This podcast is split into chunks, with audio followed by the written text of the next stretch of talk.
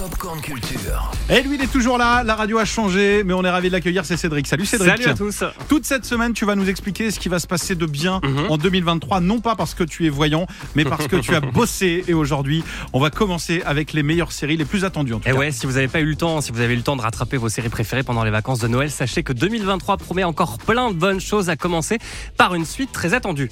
Je ne suis pas un charmant libraire à New York, ni un Ah. vendeur à Los Angeles, Ah, ni un mari j'adore. aimant dans une banlieue chic. Non, ça, c'est fini. Un Non. certain Joe Goldberg, vous connaissez, on a déjà parlé. hein. La Oui. série s'appelle You, c'est un Oui. gars qui se cache derrière sa casquette ou derrière ses rideaux. Mais, non, bon, c'est c'est sympa, c'est vachement sympa. Je bien. continue. Ouais, Mais c'est oui, inquiétant. Tueur en série qui ne peut pas s'empêcher de harceler, d'assassiner euh, ses compagnes. Et dans la quatrième saison qui arrive dans quelques semaines, le libraire psychopathe va repartir de zéro. Bye bye les États-Unis, bonjour l'Angleterre, où il va recommencer une nouvelle vie loin de son passé. euh, Mais ça risque encore d'être sanglant. Rendez-vous dès le 9 février sur Netflix. Ouais, il se rapproche de la France et ça te rassure. toi. Exactement, bientôt Paris, on espère aussi. hein. Netflix euh, qui proposera aussi dans le courant de l'année la troisième saison de The Witcher, adapté euh, du célèbre jeu vidéo avec euh, toujours Henry Cavill dans le rôle du sorceleur, mais l'acteur a annoncé que ce serait la dernière pour lui. Il sera remplacé par Liam Hemsworth. Et puis justement, si vous aimez les séries adaptées de jeux vidéo, l'événement de ce début d'année, c'est l'arrivée mi-janvier de The Last of Us sur Mhm. la chaîne HBO, un jeu écoulé à plus de 17 millions d'exemplaires dans le monde euh, sur un passeur et sa jeune cliente qui doivent traverser une Amérique post-apocalyptique peuplée de zombies. C'est avec Pedro Winter, la star de Narcos et de Mandalorian. Allez, petit. Accroche-toi. Tu es prêt pour une aventure? Pedro Winter qui va aussi renfiler son armure de Mandalorien pour continuer de protéger le jeune Grogu.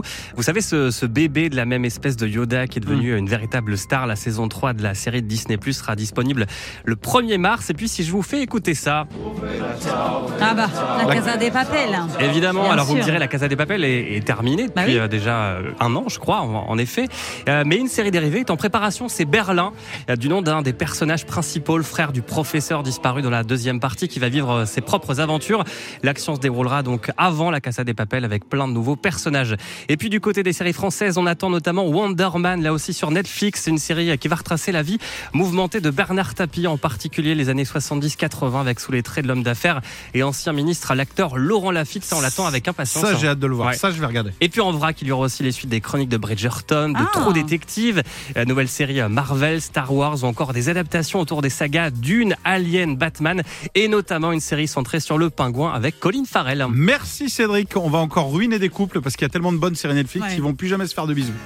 La suite du meilleur son sur Europe 2, c'est bien sûr un duo qu'on pensait improbable il y a encore quelques temps. D'un côté, Avril Lavigne, Youngblood, ça s'appelle I'm a Mess et c'est pour vous. Belle après. Retrouvez toute l'actu gaming, ciné et musique avec Cédric Lecor de 16h à 20h sur Europe 2.